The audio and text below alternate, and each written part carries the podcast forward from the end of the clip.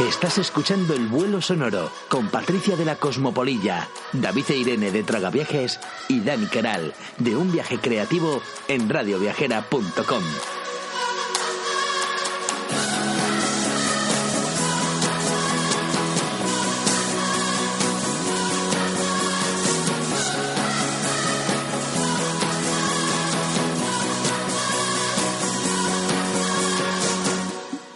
Y ahora vamos a la sección de, de ese fuera de ruta, eh, los lugares menos conocidos de, los lugares que visitamos. Eh, voy a empezar yo y voy a decirlo, voy a, voy a empezarlo con un, barrio que, bueno, poco a poco se ha ido poniendo cada vez un poquito más de moda, eh, pero que aún así no es eh, de lo más visitado. Y es el East Village. Eh, este es un, es un barrio de la isla de Manhattan que se encuentra entre Greenwich Village y el East River.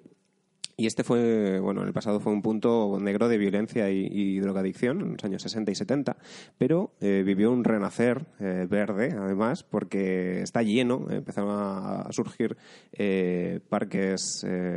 jardines comunales, jardines de vecinos, y empezó a promoverse el arte, empezó a, mover- a promover diferentes actividades comunitarias que ahora han hecho que todo este, este lugar sea uno de los más alternativos y y de promoción de, cultura de, toda esta, de, la ciudad de, Nueva York.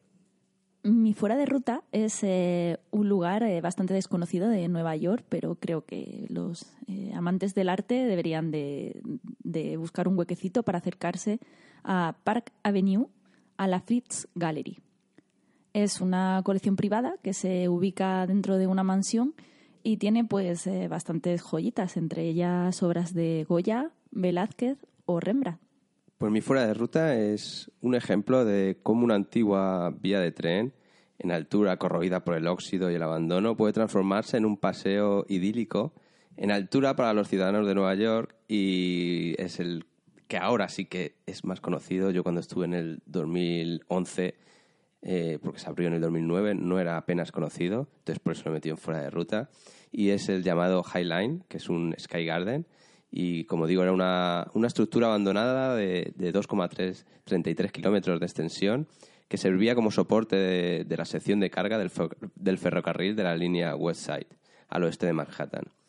Y, y bueno, ahora se ha convertido en un paseo muy agradable donde poder sentarte, donde disponer de unas vistas maravillosas de, de Manhattan